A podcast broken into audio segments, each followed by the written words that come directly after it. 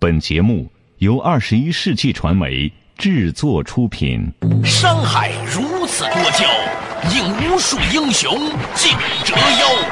数风流人物，还看我是梁东。大家好，我是吴伯凡。两个男人孕育五年，梁东、吴伯凡帮你坐着打通经济生活任督二脉，东吴相对论。好戏马上开场。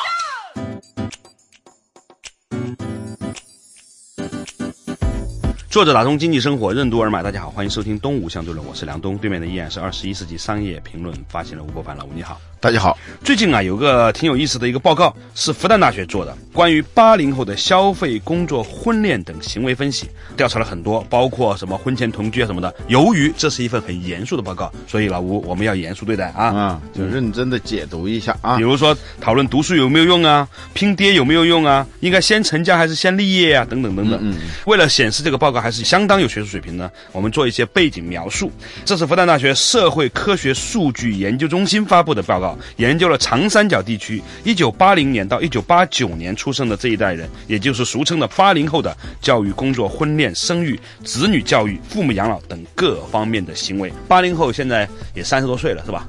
八零年出生的三十多岁啊，三十四八九年出生的还没有是吧？，对，基本上是即将迈入主流。二十五岁到三十五这样一个年龄段的人，对，这个调查组呢，在上海市范围内抽取了八十个社区，三千三百一十一个家庭，近一百位调查员进行入户访问啊。所以呢，基本上来说是一个长三角的人在上海地区的生活模板啊。所以呢，大家待会儿听到的很多收入报告呢，你就不要随便对比，因为它是讲的是上海地区的，是吧？做任何调查的时候，一定要搞清楚它的方法论、调查的取样的特点，它的局限在哪里头。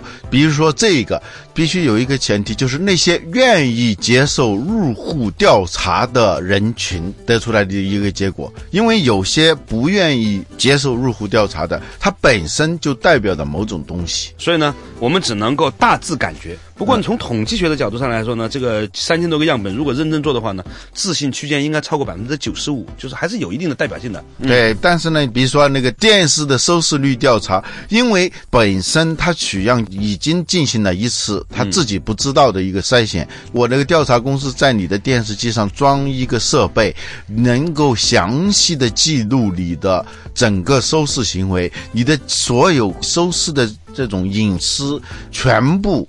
可以被他所看到这样一个前提下，而报酬呢，也就是千把块钱的一年啊，嗯，很多人群他其实是不愿意作为被调查者的，只能是说这个人群对。他们的收视习惯，而且由于这个太容易作弊了，我曾经有一些电视台的工作人员告诉我说，现在呀，很多电视台为了拉广告，为了拼收视，为了拿奖金，都疯狂的去买收视用户，因为他们可以知道就哪几个嘛。我跟全北京市就那两千个人代表了收视率了。全武汉市就那六百个人，这个六百家电视台的那个编导们其实是能够找到这些人的嘛。然后我给你五百块钱，嗯，你这一段时间你主要看我们的节目呃，必须看我们这个节目，发短信通知你。啊，对对，他们就当是挣钱。所以任何调查，它有它的客观性的一面，有它主观性的一面，有它这个反映事实的那一面，也有扭曲事实这一面。但是我们在明白这个抽样的特点的这个前提下，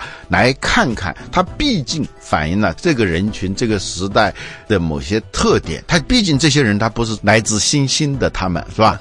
我突然意识到一个东西，就是现在的收视调查是向那些有看电视任务的人做的调查，嗯，所以很有可能总体的收视率，不管是哪个台怎么作弊，都应该比实际的还要低，因为呢，还有很多人是压根儿电视都不打开了，嗯，这个才是真正可怕的。好了，回到我们今天讲的这个，在上海地区长三角的八零后的他们的工作生活的这种行为分析，第一个数据挺有意思，他的问题是谈恋爱多久之后开始同居？六个月之内呢，占到了百分之三十，七到十二个月百分之六十九点六。这是不是叫试婚呐、就是两人分担房租呗，反正嗯，六十九点六了嘛，就接近七成的人谈恋爱一年之内就已经开始所谓的正式的类婚姻生活了。微软全球副总裁哦，现在已经不是管中国了，全球副总裁赵雅琴，就当年的那个电脑神童，他现在跟我一样大啊，就就就那都中年大叔。瞧瞧人家，他对对对，他看完那个蜗居以后，他说。竟然那个未婚同居是如此之普遍，他觉得很奇怪，他与这个时代很脱节。我估计他要看到这个数字的话，百分之六十九点六，这是在上海。嗯，呃关键是还有个变态的地方啊，嗯有接近百分之五的人，三十七个月以上都没有同居，这是人吗？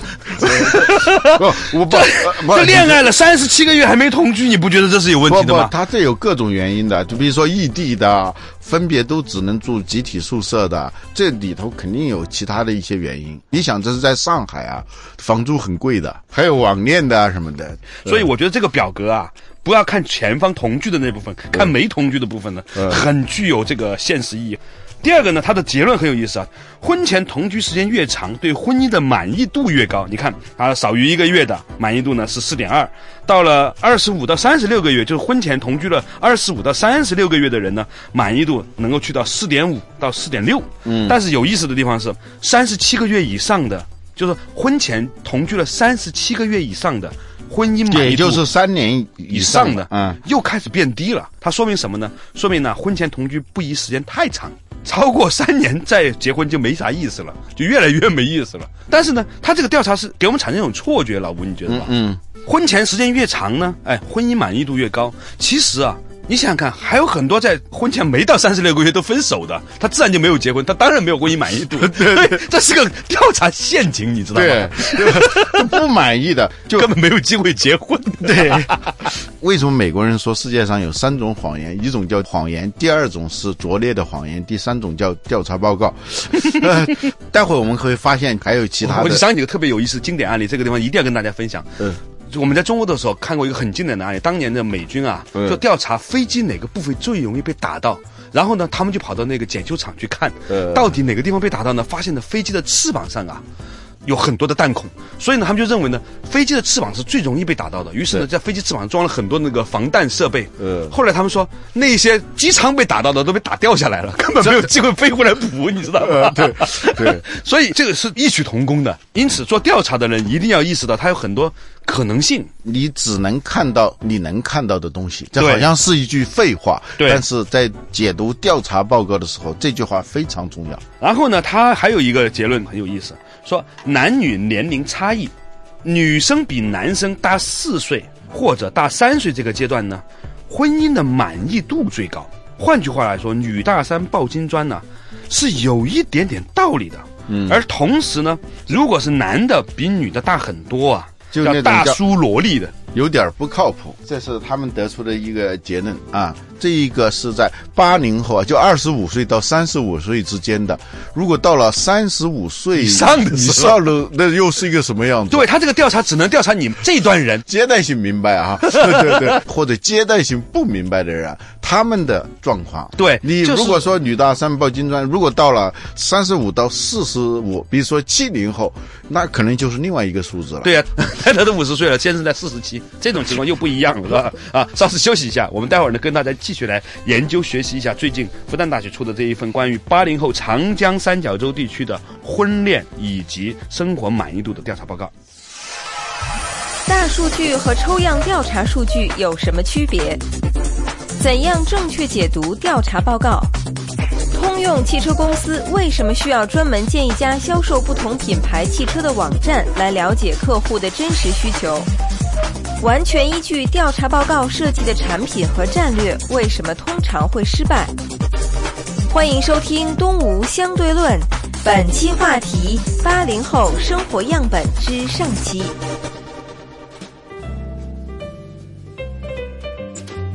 作者打通经济生活任督二脉，大家好，欢迎收听《东吴相对论》，我是梁东，对面的依然是二十一世纪商业评论发行人吴不凡，老吴你好。大家好，我们今天跟大家分享一份由复旦大学做的一个关于在长江三角洲地区，主要是上海地区的八零后，也就是八零年到八九年出生的这些年轻人，二十五岁到三十五岁的这个年轻人，他们的跟生活、消费、婚姻有关的一个调查报告。嗯刚才提到的话题呢，就是女大三抱金砖，在这个年龄段里面好像有点道理。嗯，大家都在谈大数据的时候啊，什么都要跟大数据相关。这是一个错误。大数据是抽样到全样的这个差别，是吧？你普通的调查是抽样，它这也是抽样。大数据它是全体的，全体数据，这才叫大数据。对，然后呢，它有几个关于选择的，男生选择女生最看重的是生活习惯、性格和智商，最不看重的是政治背景、星座和血型。这个有点意思啊，就是生活习惯成为了重要的指标。他说，女选男最看重的是生活习惯、性格和智商，最不看重的是政治背景、星座和血型，跟没说一样。我觉得这里头有一个问题啊，因为它是入户调查，对，入户调查是面对面的，面对面调查的时候，人呢他就会有一个自然的，不是说谁性格虚伪，就是我们面对面的时候，我们都会有一些人格面具的。我们往往最看重的那些东西，觉得不合适的说出来的，我就不说出来。对，哎、那个面子嘛，既然有面具，那就要有面子话。好的调查，它是要看人在非掩饰状态下的那个行为。比如说啊，吃饭的时候，你发现没有，稍稍时尚一点儿的那种圈子啊，不是时尚圈啊，年龄段比较偏低一点的，说着说着就是星座了。血型不是大家不想讨论，是大家不知道。不看重政治背景，真的是那样的吗？他特别不希望他们家是有背景的吗？一言以蔽之，这充分说明啊，抽样调查时代有一些抽样调查本身这种手段的一些局限性。对，通用汽车公司的一次调查，它很有意思。它的确随机的就找一些人来做客户需求调查，照说这也是很必要的。嗯，问你希望买什么样的车，得出来的那个结果呢，他们就按照这个结果去造那种车啊。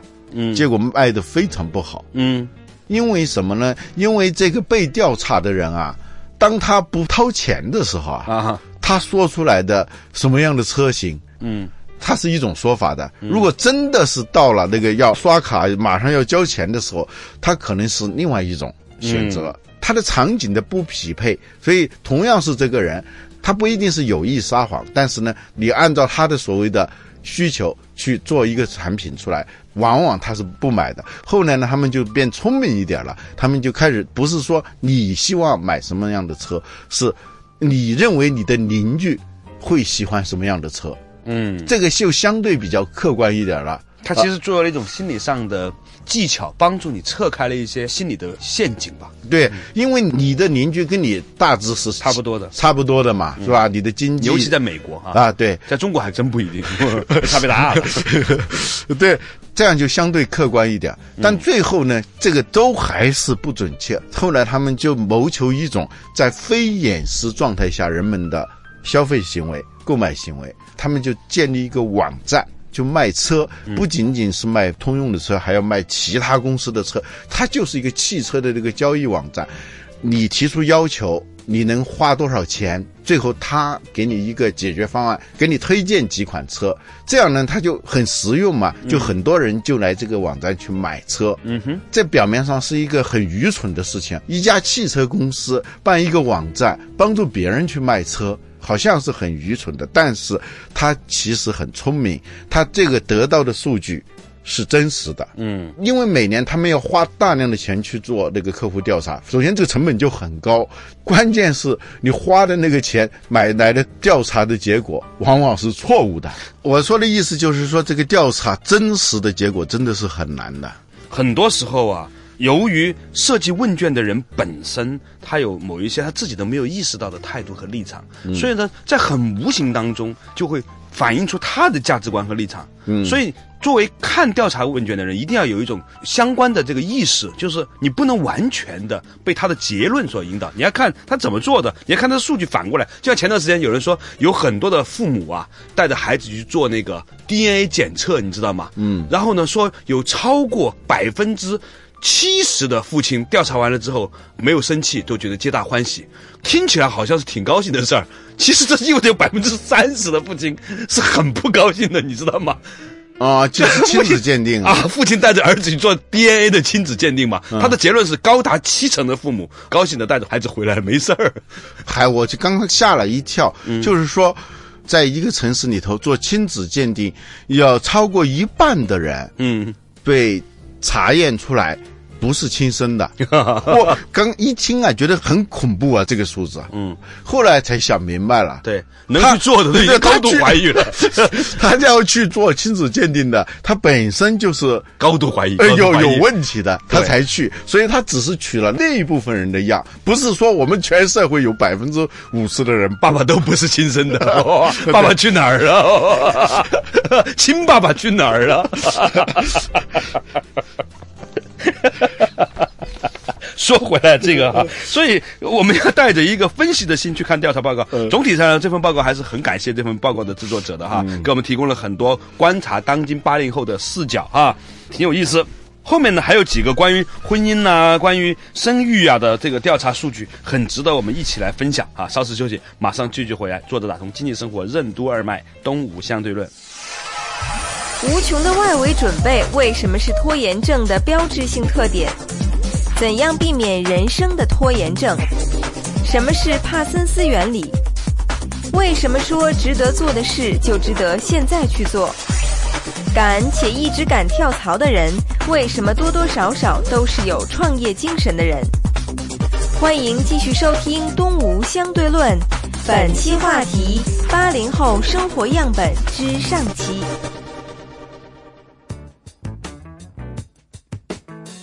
作者打通经济生活任督二脉，大家好，欢迎收听东吴相对论，我是梁东，对面依然是二十一世纪商业评论发现人吴不凡，老吴你好。大家好，今天呢，我们讲到的是复旦大学呢做了一个长三角地区，尤其是以上海地区为主的一个三千多个家庭的样本调查，来统计八零后消费、工作、婚恋的行为分析。之前呢分析了若干个调查结果了哈，还有一个呢很值得和大家讨论的，就是八零后女生啊，她发现呢大多在三十岁左右的时候结婚，差不多呢二十九岁半的时候有六十四点二的人就结了婚的人都是在这个时间阶段，到了三十一岁以前，七十五点九的人都结婚了。换句话来说，三十岁是一个非常重要的心理压迫门槛。一个女青年到三十岁还没把自己嫁出去的时候，你就会抓狂。所以呢，结论就是过了这几天就好了，就没那么压力大了，你知道吗？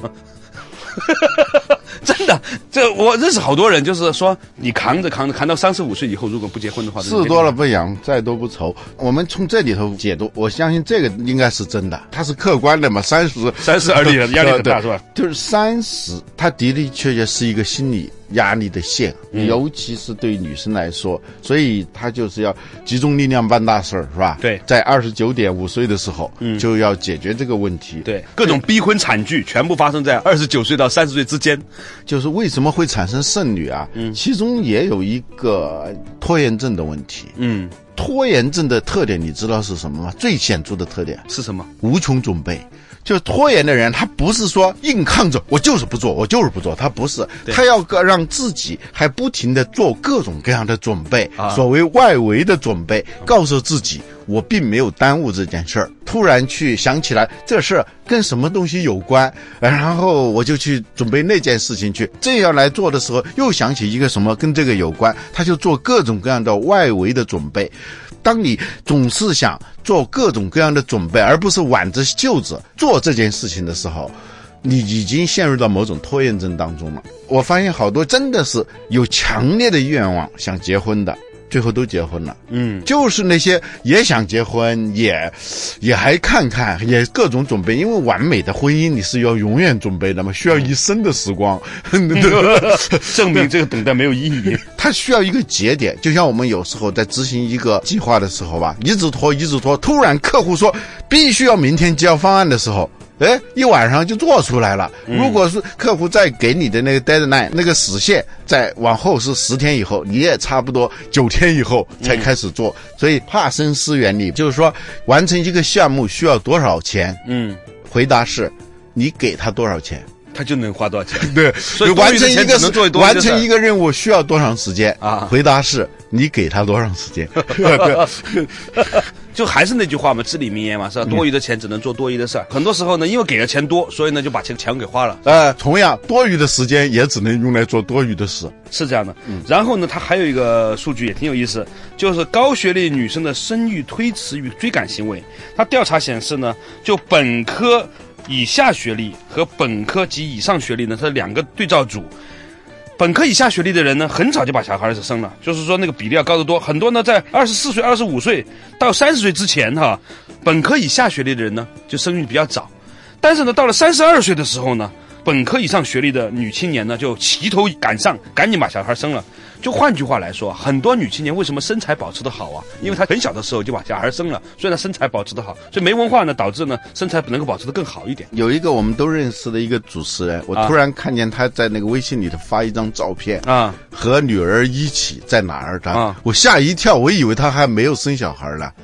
是啊，他女儿读大学了，你不知道吗？对呀、就是因为他结婚很早，二十一岁就结婚了嘛，啊所以他生完小孩，所以这后面他就像一个没结婚的人一样没结婚的人一样。这个是他是个特例。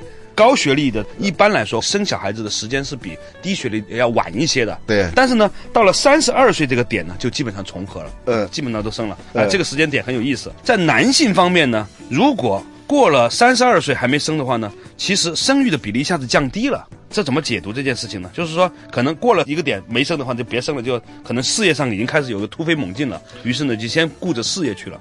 不是？他是这样的，嗯就是在我们的面前可能有好多条路，嗯，你进入的是一条什么样的路？他有时候这个路本身就会反过来来影响你。你是一个低等级公路，还是一个高等级公路，还是高速公路？嗯，当你比如说你在职场上进入了一个需要打拼、需要那个叫短跑式马拉松的那种，就比较可怕。就既是马拉松，同时要求在每一个阶段里头都跑得很快的时候，当你说我正计划要生孩子的时候，突然发现又有一个提职的机会，或者说有一个跳槽的机会，在这种情况下，很多人就自然就会放弃生孩子，继续进入下一个机会。但是这个机会是这样的，就是查尔斯·汉迪说的。这个社会就是对于有机会的人来说，机会是越来越多。总有机会。哎，对于没机会的人来说呢，他机会是越来越少。嗯，所以呢，到一定，比如三十二岁，尤其是女性在职场上，她就会进入到一种就是被他的职业生涯所绑架，就是将生活职业化。嗯，这个时候，他就很难下决心生小孩儿。对，尤其是在男性，你看的这个数据的话，三十二岁是一个很重要的一个变量点。就是如果在三十二岁的时候没有生小孩的话呢，后面可能怀上了，他也会倾向于不生，因为可能三十二岁是很多男性的这个职业的爆发点。比如说二十二岁的时候进入职场，经过十年，要不然就创业了，要不然就提处了，是吧？嗯，或起码混一科长了，是吧？再从政的，所以呢，这是一个很重要的时间点。那个时候呢，刚刚新下任务来，一这个在做公务员那里头不明显，公务员他过的是相对比较平稳的生活嘛。对，在职场是很明显的。呃，在职场，尤其是女性在职场上，那种短跑式的马拉松，对他们来说其实是很可惜的。你发现好多到了三十七八岁还没有生孩子的，他其实他可能在十年前就规划过，对，但是一次一次的被各种机会所打断。嗯，嗯，在这点上来说呢，我倒是觉得女青年还是应该相对早一点生孩子，倒不是因为别的，的确是晚生孩子吧。当你四十岁的时候才生孩子哈，你想想看，哇，你六十岁的时候儿子大学还没毕业，不，好多是五十五岁退休嘛，女性是五十五岁退休。对。当你退休的时候，小孩才十五岁，中学还没毕业，初中嘛。对呀、就中学没毕业，初刚刚初三嘛，也呃对所以有些时候也是一个拖延症的问题，我觉得，嗯就是值得做的就值得现在就去做。对。记住这一点的话，你会避免很多拖延症。嗯，非常好。然后呢，又有一个数据，就是来显示所谓的跳槽啊，在八零后这个阶段里面呢，从来没有换过的百分之四十点四，换过一次是十一点七。换句话来说呢，八零后的这个跳槽比例，尤其像像上海这个地区啊，比我们想象的要要少。这一点呢，我觉得区域特点嗯就是我们以前也说过，上海是一个很特殊的城市，嗯，跟北京和广州跟深圳都很不一样。对每次我到上海，这种感觉就是立即赶紧要切换一种心态。上海是一个竞争压力特别大，大到什么呢？大到无所不在。嗯，就是说，有时候我们是在职场上去竞争，对，但我们在另外一个场合不怎么竞争。嗯，上海是一个全方位、多角度、全息化的竞争。对，你穿什么袜子都是有对比的。对，二十四小时你做梦的时候都要竞争的。你今天做了一个梦，做的不是彩色的，明天跟同事一谈起来，你都有点自卑。它是中国最早的这种都市啊，嗯，最发达、最成熟的现代化都市。这个都市里头，人与人之间呢，它是一种悖论状态。一方面非常的紧密，就是你都能听见邻居在吵架还是在笑啊。每天就那么多人呢住在一个那栋楼里头，工作的时候也是那么多人在一个写字楼里头，大家是变得非常非常的紧密。紧密的时候就会形成某种压力，这种对比嘛，说我们的贫困感是来自我们的邻居，来自我们在那个。卡座里头的那个旁边的那一个人，嗯。啊，是这种紧密，同时呢又是从来没有过的疏远，嗯，大家呢每天都在见面，但是那个心里的所有的有形和无形的界限是非常的清楚的，嗯，呃，大家就会需要端着一种状态，在换工作的时候啊。他会特别谨慎哦，你这重点在这儿。对因为竞争很激烈，所以他在跳槽的时候呢非常谨慎。嗯嗯，就竞争特别激烈以后啊，人们就做出相对比较冒险的这种决策的可能性就会降低。所以上海它是一个就职业经理人很多、创业精神相对不足的一个城市。嗯，呃，那个以前我们讲上海是很少能出互联网公司的，是吧？对，其实跳槽的人，即使是去打工，比较敢跳槽的人，嗯，或者跳槽相对比较频繁，不是那种习惯性跳槽的那种人，就相对比较频繁，敢于跳槽的人，他多多少少有一点创业精神的。嗯，在这种压力非常大的情况下，人们会很谨慎，就是不愿意冒这个风险。对。从来没有换过的百分之四十点四，也有可能呢，的确跟八零后的这群人的生活压力，尤其是他们该还房贷这件事情有很大的关系啊。嗯啊，我觉得这也对中国的整个经济来说未必是一件好事情，因为如果一个八零后的这个创业精神都没有的话，你还指望着七零后有吗？啊，今天呢，我们花点时间呢去探讨复旦大学对于上海地区的八零后的人群的一份调查报告，当中呢也可以解读出很多很有趣的事实。或许呢，在此之后呢，我们还有机会和大家深入的探讨分析八零后的消费、工作、婚恋在上海地区的情况。好，感谢大家收听今天的《动物相对论》，我们下一期同一时间再见。